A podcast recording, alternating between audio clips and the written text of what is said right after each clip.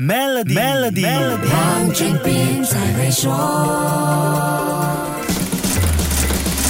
你好，我是黄俊斌。在网上销售海外低价商品的商家，不管是本地还是海外商家，或者是平台经营者，都需要注意我国最新的低价商品销售税 （LVG tax）。过去十二个月，销售总值超过五十万令吉低价商品给大马的商家，就需要向大马皇家关税局登记成为 LVG 税务注册商家，向顾客收取百分之十的 LVG 销售税，并且每三个月一次向皇家关税局提交所收到的 LVG 销售税。此外，LV VG 销售税注册商家开出的发票或者进口文件也需要符合一定规格，避免商品进口清关时被再次征税。首先，发票或者进口文件必须是用马来文或者英文书写，上面要有编号、日期、注册商家的名字和地址、注册号码、所售卖的低价商品明细，不包括销售税的数额、销售税的税率，以及清楚列明所征收的销售税数目。对于消费者来说，网购时选择 LVG 销售税注册商家会比较稳妥。如果是向非注册商家购买商品进入马来西亚时，可能会面对一些问题。来听听税务专家拿督孔令龙特许会计师怎么说。如果他没有注册呢，就是没有征收百分之十的这个销售税的。那么呢，如果从平台买这个低价商品呢，在进口的时候呢，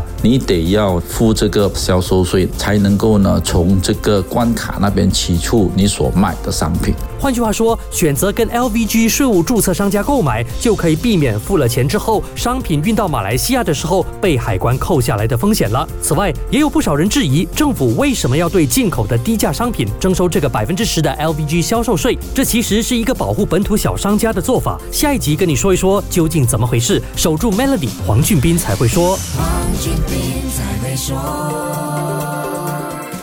浏览 maybantoyou.com.my/cnydeals，了解如何赢取一辆 Tesla 和价值一百一十万令吉的居家改造附条规。